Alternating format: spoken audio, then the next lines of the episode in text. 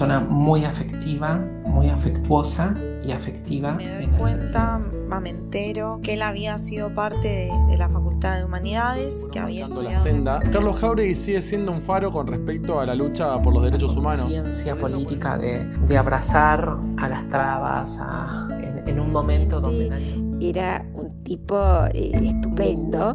Eh, con un montón de estudiantes que no necesariamente tengan que saber de repente preguntarse, bueno, ¿quién fue Carlos Jauregui? ¿Qué hizo? Y empezar a conocer la historia de, de todos, digamos.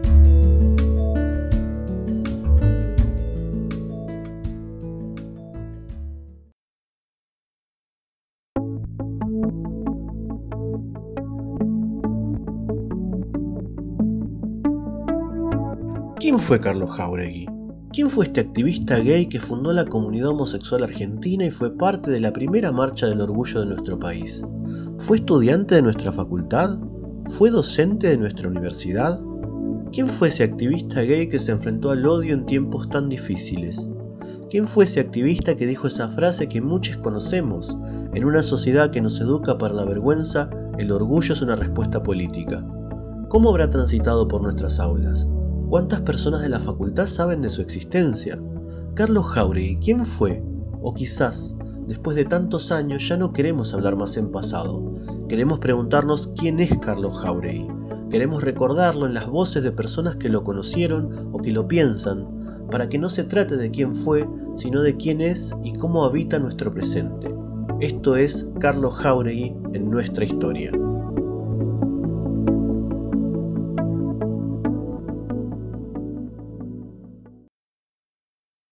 En este primer episodio buscamos conocer la mirada de los estudiantes de nuestra facultad.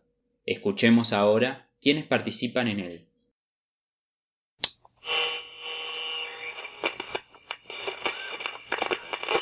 Hola, mi nombre es Agustina Federton, tengo 30 años y soy de La Plata. En el 2013 ingresé a la carrera de Historia en la Facultad de Humanidades. Mi nombre es Andrés Oroño, tengo 23 años, soy puto y desde el 2016 curso de profesorado en Historia en la fase y milito en la Comisión de Estudiantes de Historia. Yo soy Clary, soy militante feminista popular y me identifico como lesbiana y estudio sociología en la Facultad de Humanidades. Yo soy Azul, eh, estudio el traductorado de inglés y formo parte de la Secretaría de Géneros del CS.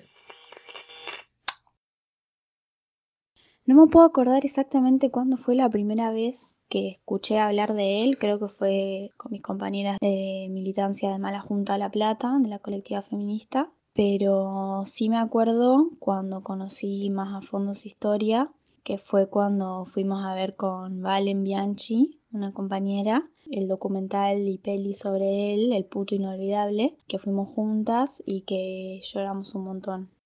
Recuerdo que en 2017 fue un año bisagra porque compré una biografía suya y un documental también, donde me enteré que había estudiado en la fase y justamente historia, como yo, entonces fue como una grata sorpresa que tuve. De Jauregui escuché por primera vez el año pasado en las aulas y los pasillos de la fase cuando distintos compañeros y compañeras en distintos espacios empezaron a traer eh, su nombre y a recuperar un poco su experiencia con la idea de hacer un homenaje, o en realidad en ese momento era de hacer algo por eh, Jauregui, digamos, y con Jauregui, justamente para poder recuperar esto, ¿no? Su paso por la facultad, que también es algo que no muchos conocen, yo claramente tampoco lo conocía, y sobre todo también sus aportes, sus distintos aportes a, a la militancia por los derechos humanos de todos, todas y todes. Conocí a la figura de Carlos Jauregui por militancia primero, porque fue una época en la que yo empecé a cuestionarme mi heterosexualidad y a investigar en la historia de lo que fue la comunidad LGBT.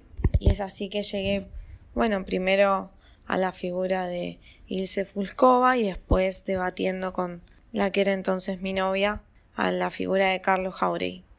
Y para mí Jauregui en este momento e incluso hoy sigue significando de alguna manera un punto de encuentro, ¿no? Entre esos compañeros, esas compañeras esos distintos espacios que confluimos todos los días en la facultad, que militamos todos los días en la Facultad de Humanidades, que por ahí, por las dinámicas de la vida diaria y de los espacios que nos toca habitar, no nos podemos, no nos encontrábamos mucho. Y Jauregui, desde su lugar, desde donde esté, fue un punto de encuentro para que esos compañeros, compañeras y compañeros pudiéramos encontrarnos, conocernos, intercambiar ideas, anhelos, deseos, experiencias y a partir de ahí poder crear algo colectivo.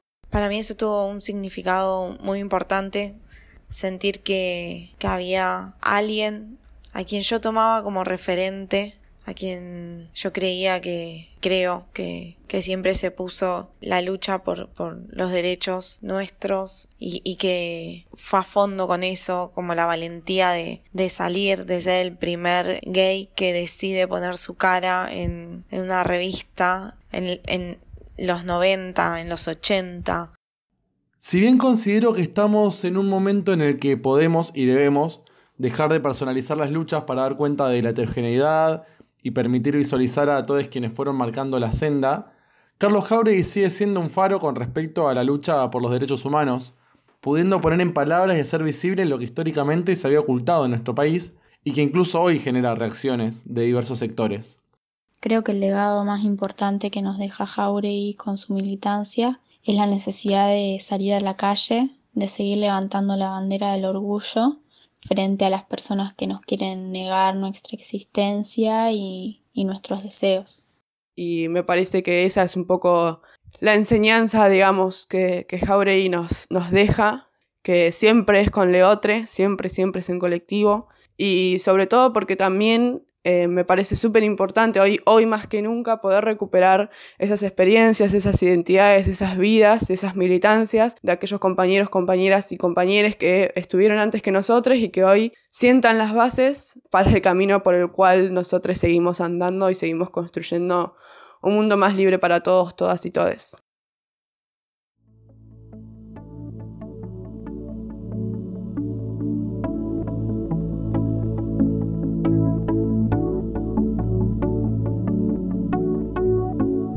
Este fue el primer episodio de Carlos Jauregui en nuestra historia, un podcast realizado en la Facultad de Humanidades y Ciencias de la Educación, que busca homenajear, recordar y reivindicar a Carlos y a la lucha que con él supimos construir.